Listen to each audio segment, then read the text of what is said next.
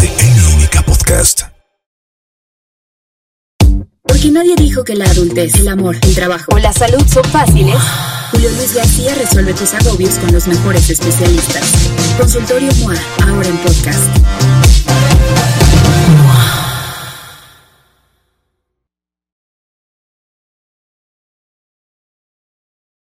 Les quiero presentar un nuevo invitado a Consultorio MOA.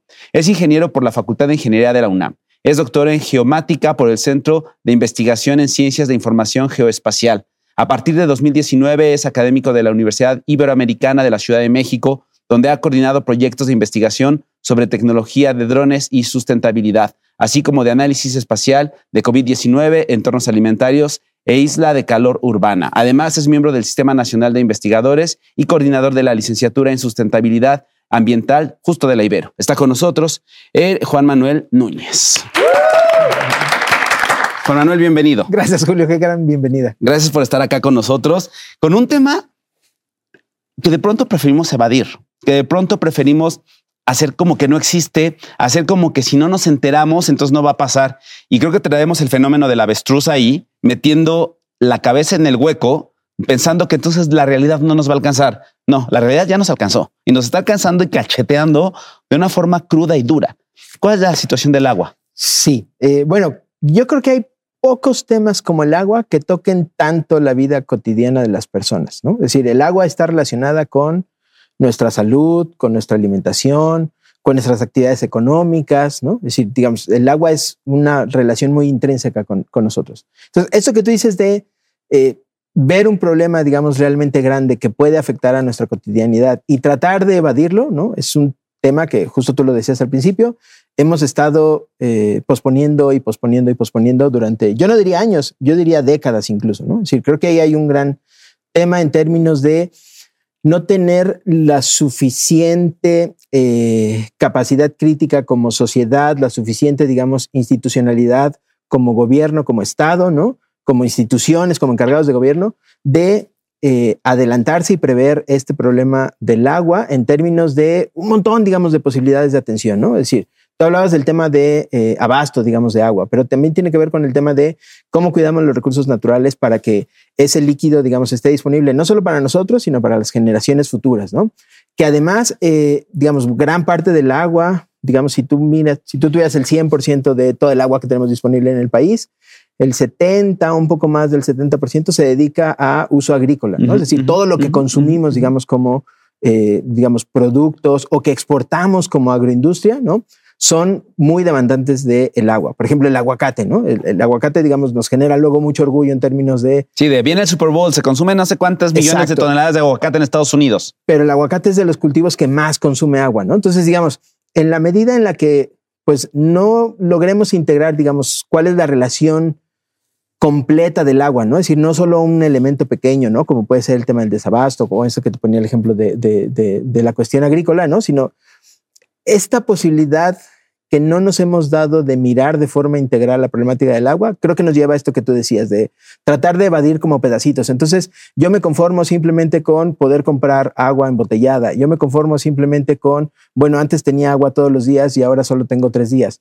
Yo me conformo con, eh, pues digamos, ya no ver eh, ciertos cuerpos de agua, ¿no? Digamos, en términos de cantidad y de calidad, ¿no? Porque la calidad del agua también es un, es un tema importante, ¿no? Entonces, Conceptos, por ejemplo, como el de cero, justo han surgido en la investigación, en el campo de la investigación, en la literatura, como esta posibilidad de poder entender cómo la presión que tenemos sobre el recurso hídrico no solamente está asociado a un tema, digamos, de disponibilidad de agua en la, en, la casa al abrir una llave, ¿no? Está asociado a el crecimiento de la población y su aglomeración en grandes ciudades.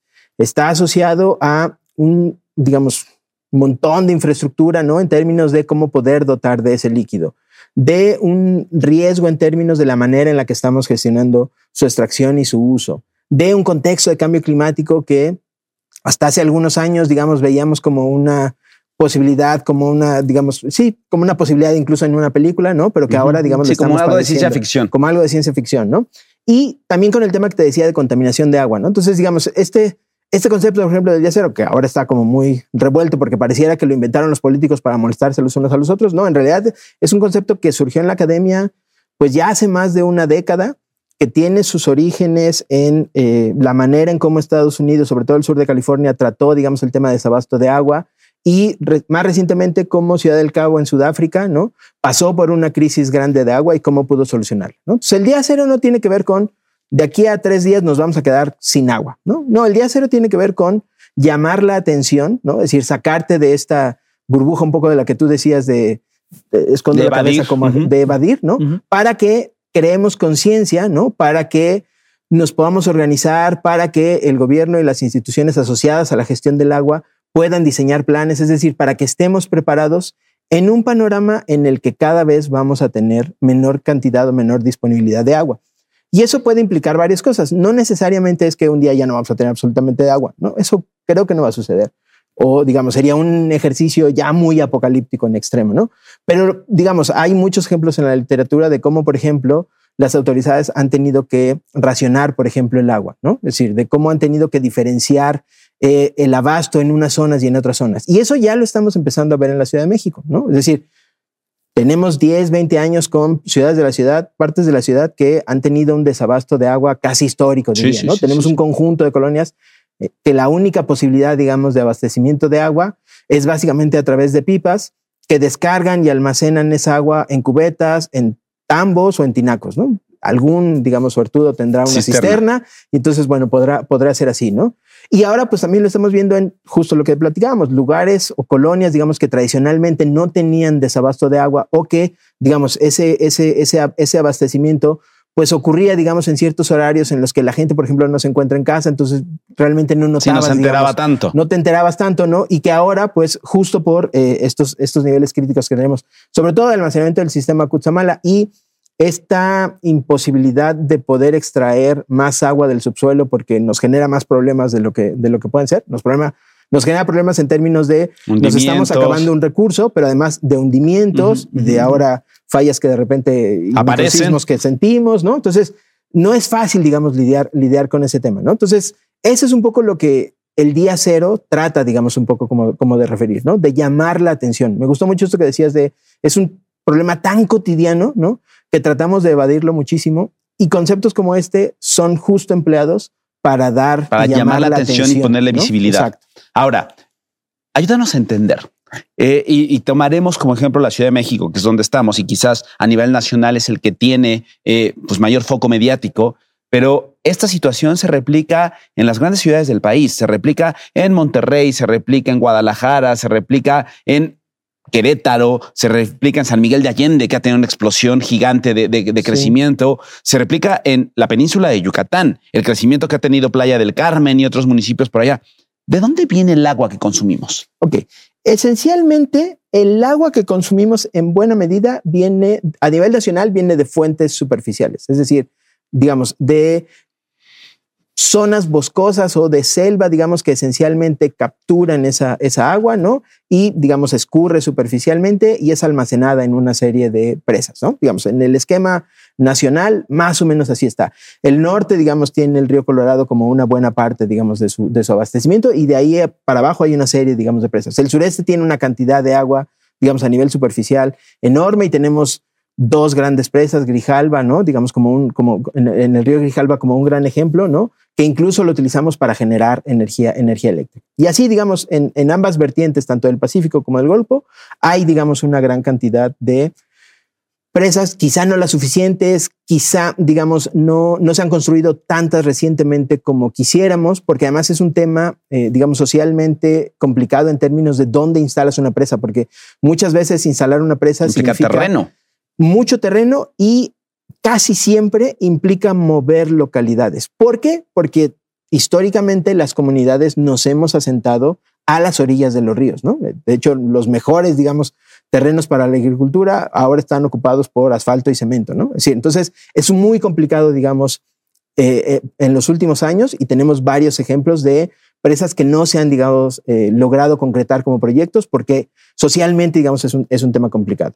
Ahí está una buena parte del de, el agua, digamos, que tenemos disponible. Y luego la otra tiene que ver con fuentes subterráneas, ¿no? O manantiales, digamos, que en alguna época del año, ¿no? Digamos, brota agua del, del, subsuelo y se pueden, digamos, utilizar, ¿no? O en el caso, digamos, muy particular de la Ciudad de México, un, digamos, una historia geológica que permite, digamos, eh, almacenamiento de agua en un acuífero, digamos, eh, muy extenso, que más o menos para Ciudad de México nos permite obtener como el 66% más o menos del agua, ¿no? El resto la traemos de otras cuencas o la obtenemos de algunos pequeños escurrimientos. Si uno va, por ejemplo, hacia Toluca o si vas hacia el centro ceremonial Otomí o si vas hacia eh, Cuernavaca, todo este gran macizo eh, forestal al que se denomina bosque de agua es, digamos, el encargado de suministrar escurrimientos superficiales tanto para un lado, tanto para el otro. Por ejemplo, para quienes viven justo por el rumbo de Coajimalpa, Huizquilucan, hacia allá, hay una presa muy conocida que se llama la presa Madín, que abastece de agua a algunas alcaldías de la Ciudad de México y a buena parte de algunos municipios del poniente del Estado de México.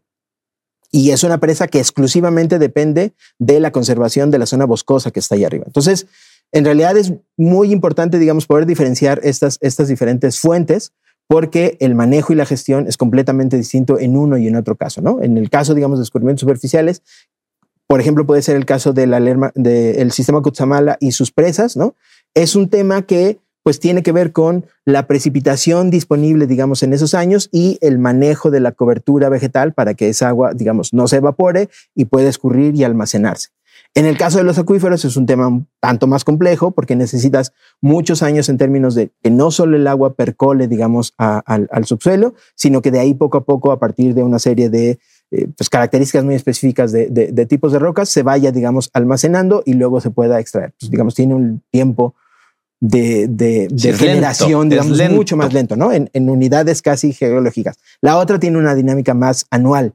Entonces, quizá ahora, por ejemplo, vemos como más evidente el tema del Cutzamala, porque justo, pues, en esta escala mucho más corta, ¿no? Esta, pues, sequía que hemos tenido y que se ha grabado en la parte central de la Ciudad de México, lo que ha ocasionado es que estas presas bajen de manera drástica sus niveles, ¿no? Puede ser que se compongan hacia adelante, esperemos que sí, porque eso, digamos, aliviaría. aliviaría, pero como dices tú, no remediaría, porque pues los escenarios de cambio climático hacia adelante más bien dicen que esto cada vez se va a poner peor, sobre todo en esta zona. Es decir, cada vez vamos a tener menor precipitación. Entonces, es importante sí diferenciar las fuentes, pero es importante mirar todo el, todo el tema del agua de, forma integral.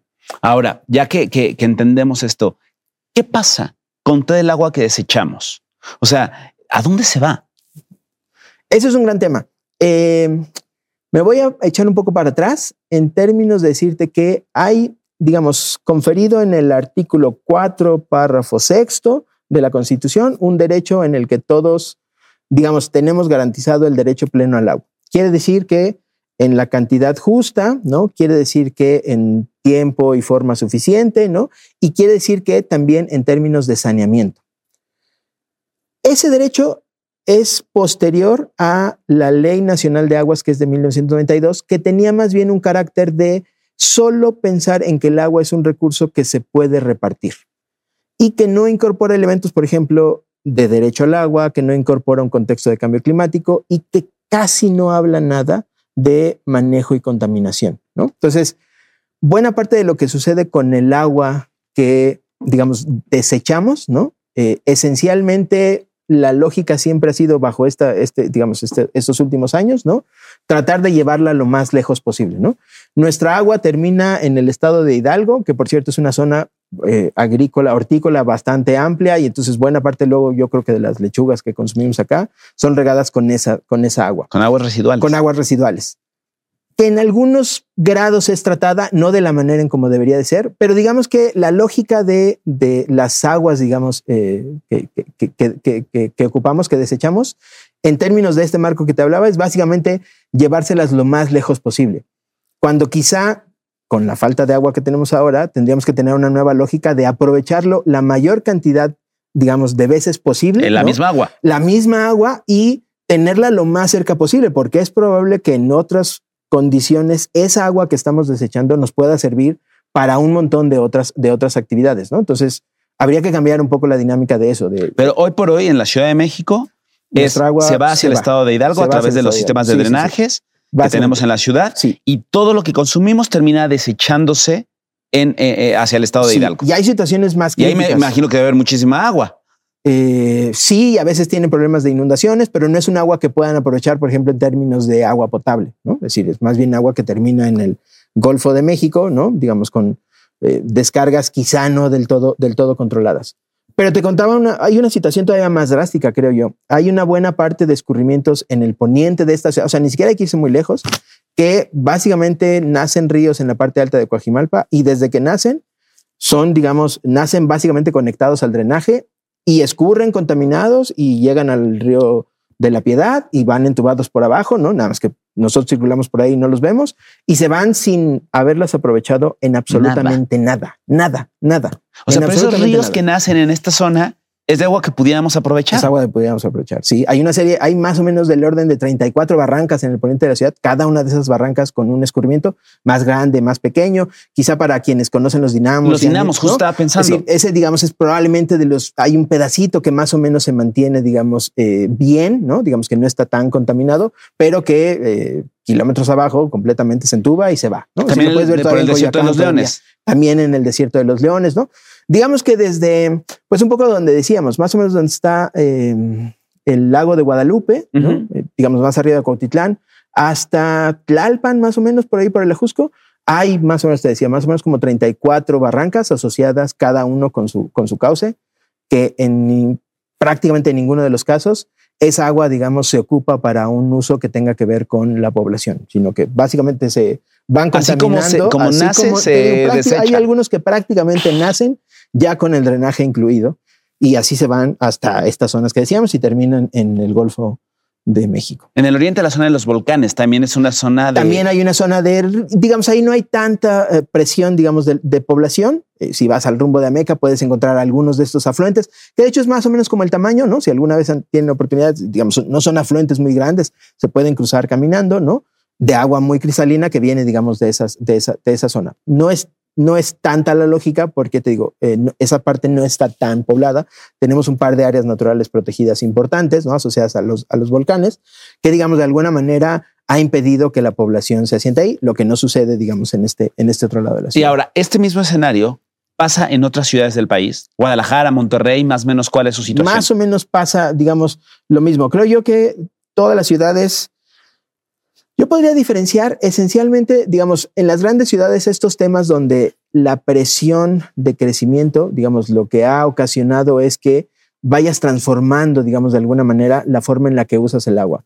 Algunas ciudades más o menos medianas, quizá exceptuando Ciudad de México, Guadalajara y Monterrey, lo que ha sucedido, por ejemplo, es que buena parte de los usos de agua que originalmente estaban dedicadas a usos agrícolas, es decir, para, regar, digamos, eh, plantíos, para aprovecharlas en la producción agrícola, se han ido transformando sin un cambio en el título de concesión a zonas industriales y zonas urbanas que demandan mayor agua, que deberían de pagar un mayor precio, pero que no lo hacen porque no hay un esquema amplio de vigilancia, monitoreo y sanción de este tipo de cosas. Entonces, una de las cosas que sucede, sobre todo en, digamos, eh, estas ciudades medianas, tú hablabas de Mérida, podemos hablar de Culiacán, de Mazatlán, ¿no? Digamos, de Puerto Vallarta, ¿no? ciudades que originalmente tenían una vocación, digamos, más agrícola y entonces se, otorgaron muchas concesiones y que ahora la, dinámica urbana los ha estado, digamos, expandiendo, se dedican, digamos, a estas cosas. Por ponerte un ejemplo, un título de concesión de alguien para eh, uso agrícola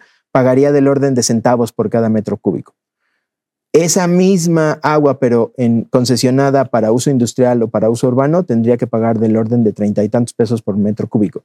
Si extraes una media de 9 millones de metros cúbicos al año, la diferencia entre pagar 35 centavos y 45 pesos es muy grande. Entonces, digamos, ahí hay un tema también en términos de cómo la legislación no nos alcanza. ¿no? Esto que te decía de la ley de aguas que viene en el 92, ¿no? Se ha quedado muy corta. Ha habido muchos intentos. Hay muy buenas iniciativas de una nueva ley de buscar organismos, digamos, eh, mucho más socialmente compartidos, ¿no? Que la población se involucre en la gestión del agua, porque hasta ahora la gestión del agua es muy privada. Tú como particular puedes ir a gestionar un, un permiso, un título de concesión y no hay nada más, digamos, que lo regule, ¿no? Más que una serie de trámites y una comisión que, digamos, tampoco es muy, muy, muy operante por cada, por cada cuenca.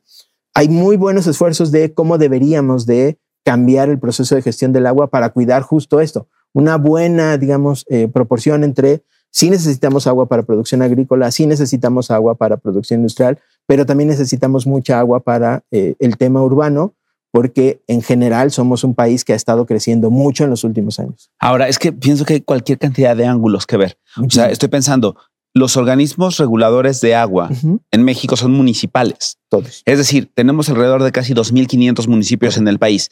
Lo que quiere decir es que hay cerca de 2.500 organismos independientes uno de otro, que no tienen nada que ver uno con el otro, que manejan el agua pues como se les ocurre. Sí. No, o sea, Oaxaca tiene cerca de 500 municipios, nada más. Entonces, Y yo todavía le agregaría un tema más. Eh, hay muchas comunidades, eh, digamos, eh, muchas comunidades asociadas dentro de los municipios que gestionan, digamos, de manera independiente su agua a partir de usos y costumbres y que no tienen una regulación, siquiera una comunicación, como tú decías, con el organismo eh, municipal, digamos, ¿no? Entonces, en realidad no solo tienes 2.500, yo diría que tienes muchos más eh, organismos que gestionan el agua, sobre todo eso, de manera muy independiente. Y entonces eso hace que básicamente a ti lo, que, lo único que te importa es la cantidad de agua que tienes disponible. Lo que les pase a los demás no es tu problema, ¿no? y ahora pensemos y hagamos la comparativa. Y no estoy diciendo que este Comisión Federal de Electricidad necesariamente funcione bien. Independientemente de eso, veíamos a la electricidad como un recurso tan valioso que hay un organismo federal en todo el país que diseña estrategias y vigilancia y demás en todo el territorio versus cómo estamos entendiendo el agua. Correcto. Ahora, nos hablabas ya de, esta, de este mecanismo de abastecimiento superficial de agua. ¿Qué pasa con el agua del subsuelo? ¿Cuánta agua hay en el sub- subsuelo? Ya decías que no es una buena idea extraer de manera indiscriminada el agua. Recuerdo que hace unos años, ya no sé si fue cierto o no, pero hace algunos años salió alguna nota que fue hasta medio vistosa de que justo en, el, en, en terrenos subterráneos de Iztapalapa había un depósito casi casi ilimitado de agua. ¿Cuánta agua hay en el, subsu- en el subsuelo? Hay mucha. Eh, esencialmente, digamos, bueno, hablar de mucha es, si tú miras, digamos, todo el sistema terrestre, solo el 3% es agua dulce. Entonces, mucha, mucha no hay, ¿no? Eh, y además, digamos, diferenciada geográficamente de manera Solo muy el drástica. 3% es Solo dulce. el 3% de todo el sistema terrestre es agua dulce. Entonces, es muy poca. En el subsuelo, esencialmente, se almacena muchísima, muchísima agua. Ciudad de México es un, un- un- un caso, digamos, importante, porque tenemos un antecedente lacustre, una zona, digamos, que permeaba mucho el agua y permitía que eso se infiltrara, y no solo eso, sino que incluso pudiera, digamos, existiera un lago. Entonces, digamos, tiene condiciones muy propicias para, eh, digamos, el almacenamiento de, de- de agua.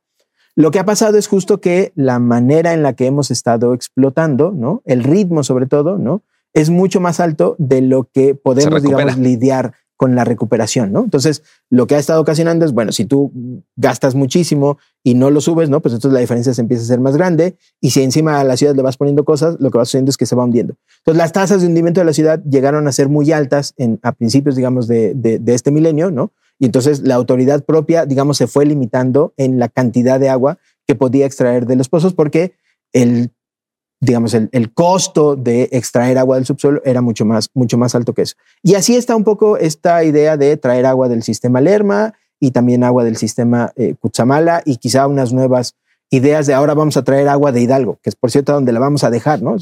Por eso te decía que es un poco bizarro esto de La y la es regresas. lo mando lo más lejos posible Para y- no verla y no leerla. para no verla, no leerla, y luego estoy tratando de traerme agua de esos sitios a donde la mando, ¿no? Entonces, creo que hay una relación muy clara entre cómo gestionas lo que te decía al principio, estas diferentes fuentes, digamos, de agua, de agua que tienes. Ya te decía el ejemplo, tenemos un montón de escurrimientos, que no es una gran cantidad, digamos, de agua que escurre, pero podría ser fuente suficiente como Para abastecer para esa zona. por lo menos abastecer esas zonas y entonces ir, digamos, Que además esa zona depende del Cutzamala. Exactamente. Y teniendo un uso más, más racional y mejor gestionado y no tan socialmente diferenciado del agua, que ese es el otro de los temas, ¿no? Es decir, cuando empiezas a tener problemas de dónde empiezo, qué fuentes empiezo a utilizar, tengo que cerrar aquí para abrir allá, aunque no sea tu intención. Es decir, aunque tu política no sea voy a dejar a los que menos tienen sin agua, incluso aunque fuera al contrario, así de voy a tratar de dotar de mayor cantidad de agua a quienes menos tienen, el esquema de pagos que tenemos no lo permite y sobre todo lo que sucede es que, por ejemplo, en estas nuevas colonias donde antes no había un tema de agua y ahora hay un tema de, ni siquiera yo diría desabasto, hay un tema de presión, ¿no? De disminución de la presión, hay un tema de suministro diferenciado, ¿no? pues todo el mundo entra en pánico y lo primero que hace es tratar de contratar una pipa privada, ¿no? Y entonces, claro, tú estás dispuesto a pagar el doble o tres veces más de lo que alguien. Sí, en pero tu estas consumo no se ha modificado nada. En estas colonias. Antes la no tenías abriendo la llave, consumir. ahora Exacto. trae, lo trae la pipa Y para entonces ti. lo que haces es que, bueno, tú recuperas quizá tu nivel o a lo mejor no tu nivel porque, digamos, ahora tienes una angustia de, bueno, además de todo lo que tengo que hacer, tengo que irme a tengo que pagar la pipa del agua, ¿no? Digamos, que llegue, bla, solo bla, bla. la tienes ahí, ¿no? Pero lo que haces es que a quienes no tenían ese, digamos, quienes solamente dependían de este suministro, ¿no? Pues ahora también se queden sin esa agua, ¿no? Entonces, Sí, claro, porque aunque las no sea pipas se van a ir a donde la pueden vender más pipas- caro. Exactamente, y solo tenemos un número limitado de pipas. Y tampoco es una lógica de ciudad de convertir a la ciudad en una zona de pipas, ¿no? Es decir, Una zona es imposible. No, no se puede. Ahora, a ver, ¿es un problema solo de México o es un problema del mundo? Es un problema del mundo. Eh, digamos, si tú miras la lista de países, eh, digamos, con mayor estrés hídrico, México está como en el nivel 30, en la posición más o menos 34 de 190 y tantos países, 180 y tantos países, porque algunos no están, digamos, reconocidos. Pero más o menos, imagínate 200 países, estamos como en el 30 más o menos. Es decir, hay países que tienen mucho mayores problemas de nosotros, ¿no? Hay muchos países, digamos, en Pero zonas 30 arriba de nosotros. 30 arriba de nosotros con problemas peores.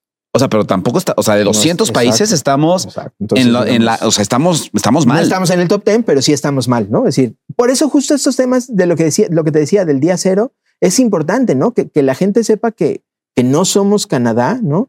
Es decir, que, que tiene Sí, una Canadá o Escocia. o Escocia, ¿no? o Rusia. Exacto, que, que, que además tienen cada vez menos gente, ¿no? Digamos, un nivel de vida más, más, más alto, ¿no? Digamos, diferentes posibilidades, ¿no? Es decir, en realidad nosotros somos un país de ingresos medios con un, una disponibilidad de agua poca y además tenemos un problema grave en términos de espacialmente diferenciado. Es decir, tenemos un norte mucho más eh, seco. Digamos, yo siempre les pongo el ejemplo a mis alumnos. Si tú te imaginas un cubo de cristal de un metro por un metro, ¿no? En el norte, ese cubo, si tú lo dejas ahí todo el año para ver cuándo se llena, no, no se alcanza, digamos, a llenar una altura de, de un. Imagínate El un cubo completo. El cubo Ajá. completo no se alcanza. un llenar, ¿no? no cae. Son metros, ¿no? En Ciudad de México, quizá tendrías un dos veces ese cubo. Tendrías un cubo de dos metros de altura y tampoco se alcanza a llenar. Se queda como a los 800 más o menos, ¿no? En el sur tienes un cubo de tres metros y el agua se desborda, ¿no? Es decir, tenemos mucha agua, digamos, en el sureste. Y en el sureste hablamos que Chiapas, Tabasco, Chiapas, Tabasco, la última parte, digamos, más al sur de Oaxaca, no Eh, todo Oaxaca. no todo Oaxaca. hay zonas de Oaxaca no todo muy Veracruz, secas. por ejemplo, ¿no? Y quizá Campeche y un poco de Quintana Roo, ¿no? La península es, digamos, otro tema porque además tiene otro sistema, digamos, Sí, sí, esencialmente ahí- platicamos de los cenotes y demás. Exactamente, ¿no? Digamos, esencialmente ahí el agua, el agua, es- el agua es subterránea, ¿no? En esas zonas, digamos, tienes mucha disponibilidad de agua. Ocupamos, por ejemplo, esa agua en buena medida para, produci- para producir electricidad. Tú hace rato lo decías, ¿no? Quizá sin, sin hacer comparativos muy, muy a fondo, eh, el, el análogo, por ejemplo, en términos de la luz eléctrica, ¿no? Pues ha sido un tema que hemos más o menos logrado comprender en términos de la importancia de cuidar un recurso, cosa que no hemos podido hacer con, con el agua, ¿no? Es decir, en el caso de la electricidad, eh, quizás eres un poco más joven que yo, pero, pero más o menos a, a finales de los noventas, ¿no? Es decir, lo más normal era que todo el mundo tuviera un diablito, ¿no? Tú escuchabas, ¿no? Que la gente estaba conectada con diablitos y Sí. no pasaba mucho, ¿no? Es decir, sí, sí, sí, la vida podía seguir sin ningún, sin ningún problema. Y lo ves ahora y en realidad tenemos tarifas, por ejemplo, de electricidad diferenciadas geográficamente. Tú tienes meses del año en los que ciertas regiones del país Sí, el llegan a norte. temperaturas por arriba de los 34 y entonces esa gente de alguna manera se tiene que enfriar y hay un subsidio, digamos, a la, a la electricidad, ¿no? Y tienes más o menos ya bien regulado el sistema de abastecimiento, ¿no? Con algunos de sus problemas, ¿no? Si también hemos pasado por temas Por de, crisis luz- de- crisis, de ¿no? energía. Pero digamos, esencialmente Sí, tienes sí, una, sí, sí. buena, una buena, un buen cubrimiento y una buena distribución. Algo así deberíamos de tener con el agua, ¿no? Y lo importante de eso es que en el caso del agua no la medimos. Entonces, si no lo mides, es imposible que tú tomes conciencia de la cantidad de agua, digamos, que estás requiriendo para tus actividades diarias. Entonces, aunque tengas en el sur, sureste, una disponibilidad de agua muy alta, si no la mides, pues en realidad te puedes tomar duchas de 10, 15 minutos y no vas a tener idea de cuánta agua, digamos, estás gastando. Y si estás en zonas como en el norte o en el centro del país, ¿no? Pues en realidad, si no la mides, pasa esto que tú decías. Cuando no la tengo, pues sufro, pero cuando la tengo, me doy vuelo y hago, ocupo cuanta mayor cantidad de agua. Medir la cantidad de agua, así como medimos claramente la cantidad de electricidad y el cobro diferenciado por la cantidad de electricidad que consumes, si fuera el equivalente por la cantidad de agua que consumes, eso ayudaría muchísimo, porque lo que haría es generar esta conciencia que creo yo, de, hablábamos de finales de los 90 para acá, hemos construido en términos de la electricidad. ¿no? Es decir, yo escucho a padres decirles a sus hijos pequeños, ¿no? Apaga, ese, ese, aparato eléctrico, no consumimos luz a esta hora, apagamos la luz, ¿no? Es decir, esta conciencia, digamos, de, de, los momentos para acá son 30 años, ¿no? es una generación, ¿no? Lograr, digamos, ese cambio no es muy, muy imposible, ¿no? Si se puede lograr una generación, pero necesitas medir. Justo, porque que a ti también te cueste. estas campañas de cuide el agua, cuide el agua, yo recuerdo vienen de los 60, ¿no? O sea, el agua gota a gota, el agua se agota, ¿no? Sí. Y, y, venían todas estas campañas de este de ciérrale, la campaña de, de televisión de ciérrale a la llave, etcétera, etcétera. No ha permeado a profundidad con la población que o no al ritmo que quisiéramos. Que no siempre, o sea, ha permeado en Iztapalapa, sí. que han vivido sin agua, sí. ha, ha, permeado en el oriente de la ciudad. Sí. No ha permeado en, en, en, las lomas, ¿no? Que hay disponibilidad de agua y da un poco igual. Hay dos cosas que quiero eh, eh, que, que platiquemos y que nos ayudes a entender. Y antes de pasar como a cosas muy prácticas. La primera es, ¿por qué el agua de mar nunca ha sido una, una opción? ¿O si es una opción? Es una opción. Tecnológicamente es complicado, pero digamos, en algunos casos, por ejemplo, eh, te contaba hace rato de Ciudad del Cabo en Sudáfrica. Ciudad del Cabo en Sudáfrica en 2015 empezó a alertar justo a partir de ese concepto del día cero de que eventualmente iban a tener que tomar medidas muy drásticas porque las presas esencialmente, digamos ahí, casi todo su suministro es eh, superficial, estaban llegando a niveles críticos. Y de 2015 a 2018 lidiaron con muchos problemas. Uno de ellos tuvo que ver con racionar a 50 litros diarios de agua por persona. Pero ni siquiera 50 litros así como, bueno, le abro la llave y me salen mis 50. No, no, 50 litros de voy y, ya hay alguien con una pipa y yo tengo que ir a juntar, ¿no? Es decir, pero digamos en promedio 50 litros. 50 litros es la mitad de lo que la Organización Mundial de la Salud recomienda como el mínimo, que son 100 litros, ¿no? Por cierto, aquí en Ciudad de México consumimos 189. Entonces te digo, si no los mides, no, no lo conoces. Entonces, bueno, ¿qué tuvo que hacer el gobierno además de racionar la cantidad de agua de manera muy drástica? Construir desalizador, eh, desalinizadoras, ¿no? Es decir, construir una serie, pero claro, Ciudad del Cabo es una ciudad costera, ¿no? Entonces, digamos, no es muy complicado, bueno, es muy complicado en términos de tecnología y es muy caro, pero digamos, no es complicado en términos de, pues lo tienes ahí, digamos, como a disposición, ¿no?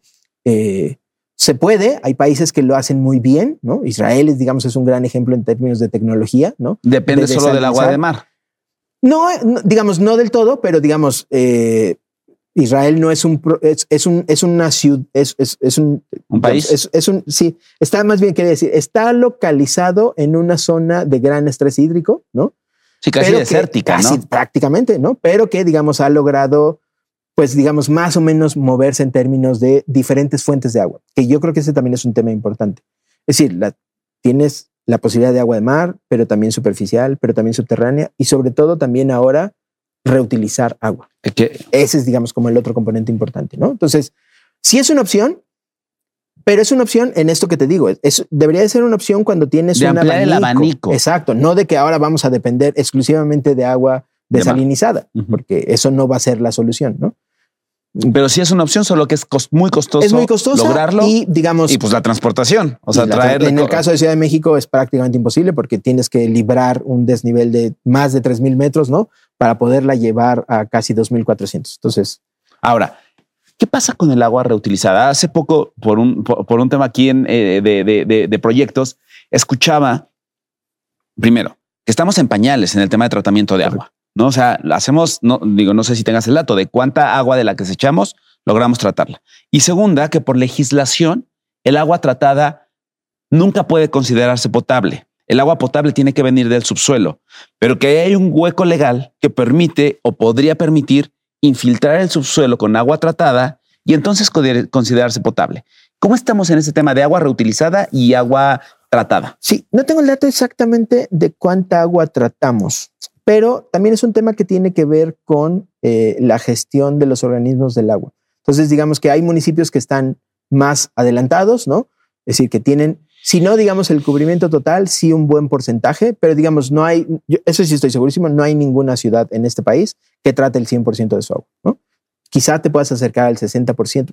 Pienso, por ejemplo, en San Luis Potosí. San Luis Potosí tiene un esquema de, no, no recuerdo mal si 13 plantas de tratamiento. Es un municipio, digamos, la ciudad de San Luis Potosí son dos municipios, San Luis Potosí y un municipio más pequeñito. En realidad tiene un buen esquema, digamos, de tratamiento de agua, pero no llega, digamos, ni cercanamente Y es una al población 100%. pequeña. Y es una población pequeña. Ciudad de México. No tengo el dato, pero en realidad Es no poco. es muy poco lo que, lo que tratamos, digamos, como agua. Y te digo, además la lógica es justo trátala y aviéntala lo más lejos, ¿no? Es decir, entonces eh, tampoco es muy fácil, digamos, de cuantificar porque no sabes, digamos, en qué, en qué momento lo estás tratando. Y además la lógica es la que tú bien mencionas. Es decir, la lógica de tratar el agua es simplemente, digamos, quitar elementos, digamos, eh, sólidos, quizá Químicos. alguna cosa química, separar quizá a lo mejor aceites de agua, eso en, digamos, en las tecnologías más recientes, porque es muy difícil, digamos, eh, eh, lograr separar eso. Y no más, y no más, y no más que eso. Ahora justo conocí un ejemplo con el tren interurbano aquí en la Barranca de Tacubaya. Están instalando una nueva tecnología que permite más o menos, digamos, limpiar justo estos, estos escurrimientos, ¿no? Que están conectados con drenaje. Pero es un tramito de cuatro kilómetros. Es decir, es un buen ejemplo, Pero es nada. pero es, es nada prácticamente, ¿no? Entonces yo creo que ese es buen reflejo de lo que sucede en el país. No estamos tratando prácticamente nada y lo que estamos tratando lo hacemos con tecnología muy, muy antigua, así, simplemente, digamos, eh, teniendo varios contenedores y separando simplemente por, por gravedad, ¿no? Y quitando, digamos, a lo mejor algunas cosas muy, muy mínimas.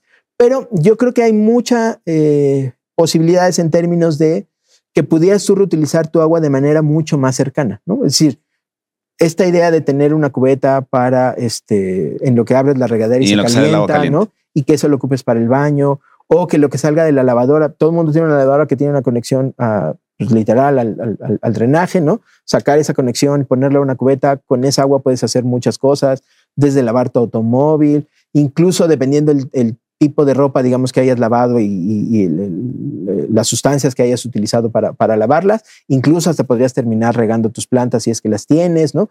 Es decir, hay muchas maneras de reutilizar de manera mucho más cercana el agua antes de que confluya, digamos, con agua que tiene, digamos, eh, que, que conjunta, digamos, agua de diferentes eh, niveles, Fuentes digamos, de, contaminación o fuentes de uso, que es mucho más difícil de poder, digamos, sanear de alguna manera adecuada. Entonces, entre más cercano, que es la lógica completamente distinta a lo que decía, pero entre más cercano tú puedas tratar de reutilizar o de alguna manera tratar, digamos, de, pues sí, diferenciar el uso que le das, ¿no? O tratar, digamos, de alguna manera de poder separar, digamos, eh, las, diferentes fuentes, digamos, de agua que tienes como desecho, más fácilmente, digamos, puedes, digamos, generar una carga de agua no tan contaminada y pues tú puedes resolver de manera más local tu problema. Ahora, decías que en México o en Ciudad de México estamos como teniendo la medida de que consumimos alrededor de 180 Más o litros por persona Sí. al día.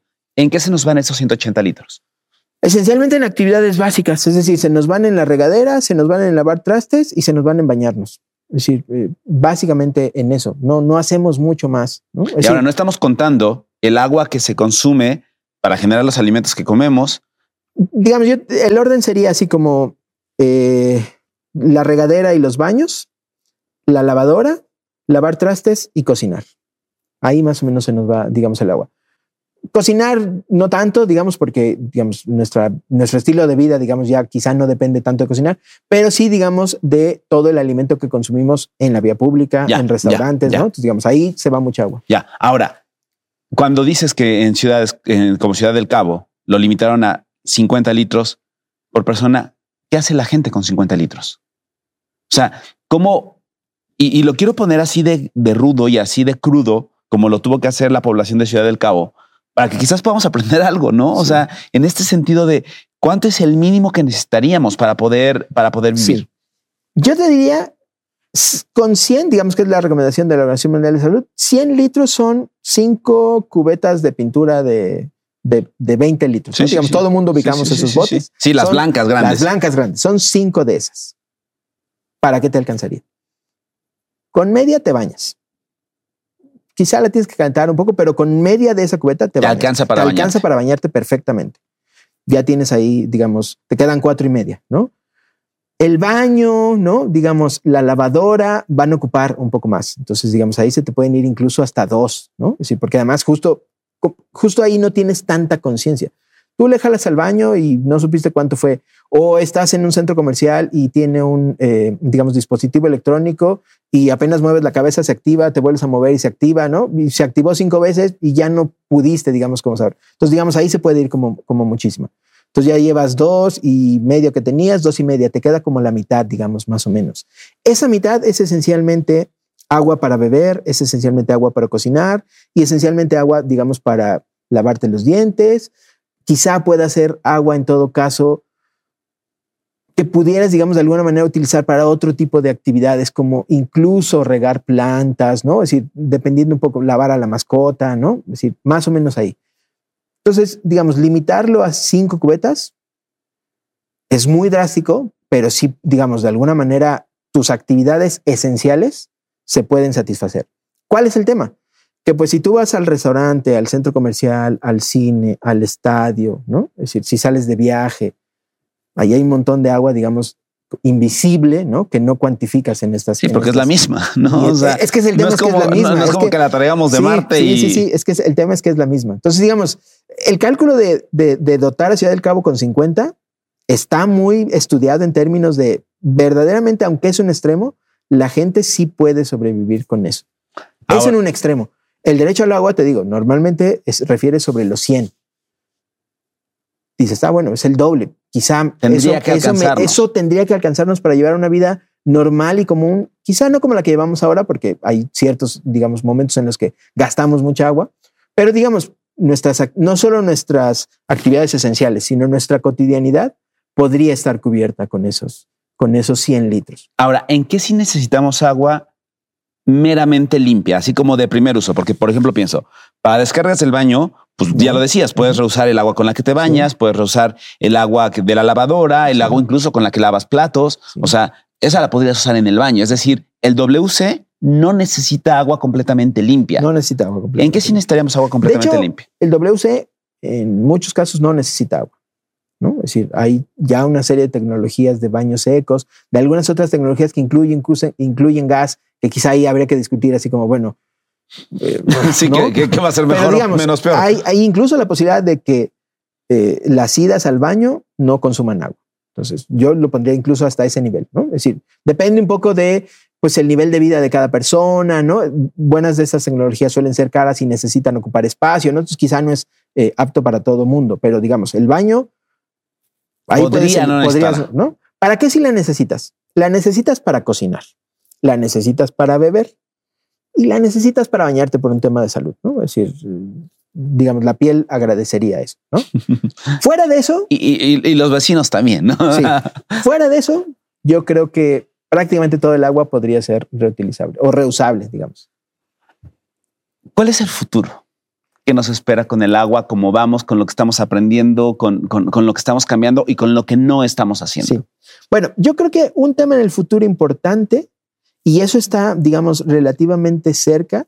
Tiene que ver con lo que te decía al principio, con mirar el tema del agua como no un problema solamente de abasto y de yo no lo tengo, sino un problema relacionado prácticamente con todas nuestras actividades. La alimentación, la salud, las actividades económicas, nuestra recreación, todo esencialmente depende del agua. Si no lo miras de esa forma, la ropa que compramos, la ropa que compramos, absolutamente todo. Si no lo miras de esa manera, es muy difícil que podamos resolver de manera atinada. Entonces, creo que una de las cosas a futuro es, por ejemplo, yo que estoy en el ámbito académico, ¿no? Formar cuadros, ¿no? Que estén muy claros de que el problema del agua no se atiende exclusivamente en un solo sector, se atiende en muchos sectores. Tiene que ver con lo ambiental, tiene que ver con lo social, tiene que ver con lo económico. Eso es importante porque eso sí que va a crear realmente, ¿no?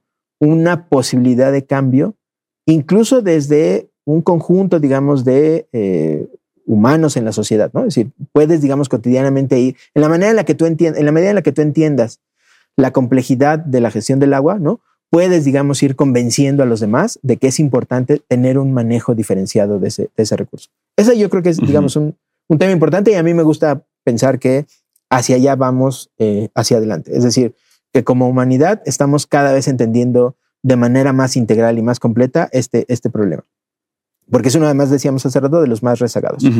El otro tema tiene que ver con esto que decíamos también de crear conciencia de manera muy rápida, incluso con escenarios muy apocalípticos como lo que decíamos del día cero, ¿no? Es decir, más allá de una discusión de políticos de si existe o no existe, el tema es que ellos logren, digamos, dar el salto a tener una discusión solamente de no existe, no existe, a que la sociedad los presione de tal manera que tengan que reaccionar ante ellos. Porque ese es el propósito en realidad del día cero, que la sociedad y sus gobiernos reaccionen ante la crisis que hay en términos de recursos hídricos. Entonces yo creo que es importante que el tema no se agote.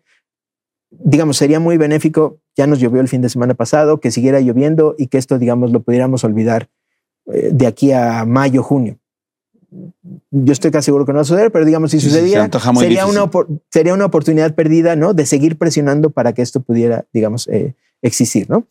Y la otra es que, eh, digamos, aunque es un tema que tiene un andamiaje institucional en términos de leyes, organización, organismos reguladores de agua, ¿no? En la medida en la que la sociedad, las personas se vayan involucrando, si quieres primero en la familia, ¿no? Con los tuyos más cercanos, un poco el símil como como decíamos con respecto de, la luz, ¿no? Es decir, en la medida en la que vayas viendo, digamos, qué sucede con el agua en tu, en tu comunidad, ¿no? Que vayas encontrando espacios que te permitan, digamos, pues quizá no incidir, pero a lo mejor sí tomar opinión sobre la manera en cómo se está decidiendo repartir el agua, por ejemplo, ¿no? En este, en este país o en esta ciudad, ¿no? Es decir, en la medida en la que desde lo muy personal, ¿no? Desde lo muy familiar, desde lo muy comunitario, vayas, digamos, encontrando esos, esos espacios, creo que también será una, una posibilidad.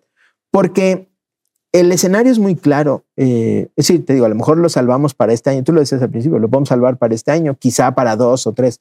Pero, digamos, como tendencia a futuro, es que si seguimos así, sí vamos a llegar a estos momentos en los que vamos a tener que tomar decisiones o las autoridades van a tener que tomar decisiones que van a trastocar mucho nuestra vida cotidiana. Y ahí es donde eso sí ya no nos va a gustar, ¿no? Porque digamos, que te dejen un día sin agua, bueno, puede ser, ¿no? Pero que ya no puedas realizar tus actividades económicas, que no puedas tener ingreso, ¿no? Que tengas un tema de salud asociado a falta de agua, ¿no? Entonces eso sí será catastrófico y muy difícil, digamos, de, manejar. Desde la academia, desde tu área de, de investigación y de ejercicio, ¿qué consejos cotidianos y concretos le puedes dar a la gente que nos está viendo y escuchando para que a partir de que vean y, entren en contacto con esta información, puedan modificar en su conducta, podamos modificar en nuestra conducta cotidiana. ¿Cómo lo haces tú en tu casa? Sí, yo recomendaría, eh, una cosa en la que yo insisto mucho es que tengamos la conciencia de medir la cantidad de agua que utilizamos. Sé que es complicado porque, digamos, tú, todo mundo vemos nuestro recibo del agua que es bimestral y trae ahí unos números que no se entienden mucho, ¿no? De hecho, te lo cobran bimestralmente, te lo cobran en metros cúbicos. Metros cúbicos no es una unidad que. Sí, sí, tan familiar para todos. no son litros. No son litros, ¿no? ¿Cuántos litros tiene un metro cúbico? Un, digamos, si tú tienes un pedacito de 10 por 10 centímetros, ese sería un litro. Un metro cúbico, ¿no? Son, digamos, un arreglo de 10 por 10 por 10, ¿no? es, es, muchísima cantidad que no, no, no, no capturas, digamos, en tu, en tu cotidianidad, ¿no? Entonces, por ejemplo, puedes, digamos, de alguna manera tratar de asociar el tipo de lectura que tienes en tu, en tu recibo, ¿no? Para ver más o menos como cuánta agua consumes. En mi casa, por ejemplo, ahora solo estamos mi esposa y yo, más o menos consumimos como en promedio 108 litros. Es decir, estamos un poquito arribita de lo que, de lo que sería la recomendación, ¿no? Es decir, pues tendríamos que abajo de lo que estamos, pero abajo de lo que estamos consumiendo, ¿no? Entonces es importante que la gente tenga esa medida y pueda darse un poco como, como conciencia. Pero claro, ese es solo el agua que consumes en tu, casa, ¿no? Eh, más bien lo que tienes que hacer es empezar a también a ser reactivo con lo que sucede afuera, ¿no? Es decir, cuánta agua, por ejemplo, está asociada a la producción de alimento que tengo, ¿no? El consumo de carne, por ejemplo, ¿no? Eleva muchísimo el consumo de agua, ¿no? Porque pues producir es un, gran debate, ¿no? También sé que una lechuga consume no sé cuántos litros. Entonces, es importante, digamos, que tengas conciencia de cómo el agua se relaciona con todas tus actividades con la alimentación, como te decía, ¿no? En términos de, bueno, si yo procuro una dieta que disminuya, digamos, el consumo es lo que menos consume, consume agua en, la, alimentación? Lo que menos consume agua en la alimentación pueden ser algunas hortalizas o sobre todo frutas y verduras de temporada. Es decir, que dependen su crecimiento depende del agua estacional, ¿no? Entonces, digamos, cuando es época de manzanas, comer manzanas, cuando es época de piñas, comer piña, ¿no? Digamos, eso sería lo más, digamos, eh, importante. Pero te digo, sobre todo, disminuir el consumo de carne, porque la diferencia es muy grande con respecto a cualquier otro, otro producto. Digamos, las nueces, las berries también consumen agua, pero digamos, tampoco las consumimos tan seguido o, en cantidades tan grandes como la carne. Entonces yo diría, en términos de tu dieta, disminuir el consumo de carne, digamos, por lo menos diferenciar así como, bueno, si antes consumíamos cuatro días carnes, pues llevémoslo a tres o tratemos de que sean dos y entonces eso, digamos, disminuirá lo que llamamos tu huella hidrológica, ¿no? Es decir, el, agua que tienes asociada al resto, digamos, de, de, de, tus actividades. El otro, el otro tema, tú decías la ropa, ¿no? Es decir, digamos, procura tener una prenda que puedas reutilizar, mucho tiempo, ¿no? Ahora justo eh, escuchaba, de hecho, justo con Marta, ¿no? Esta red social en la que tienes disponible ropa de segunda mano y en una cantidad inmensa, ¿no? Entonces hay que promocionar mucho eso, ¿no? Si, por ejemplo, las nuevas generaciones lo tienen muy hecho y asumido. A mí, por ejemplo, todavía me cuesta trabajo entrar a ese tipo de tiendas y no ver el orden de colores de chalecos o colores de camisas. Me, me, me, cuesta trabajo y ese es un tema generacional.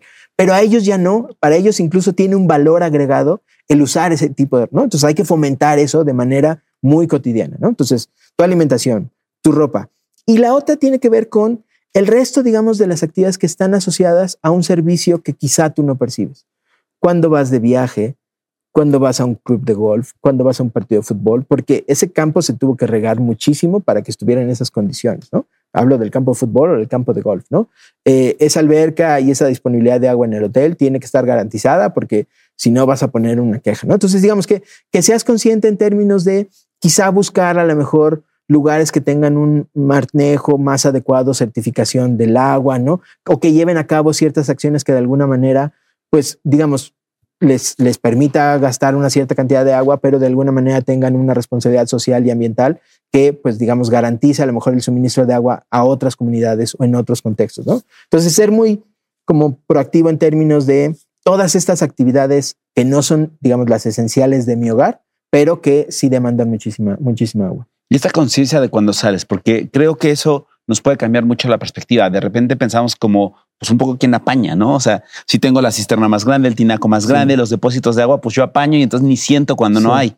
No, no. Importa el consumo y el consumo sí. que haces dentro de tu casa, fuera de tu casa, en el trabajo, en el consumo de productos que haces, tanto de los que comes como los que te pones, como los que te untas y todo.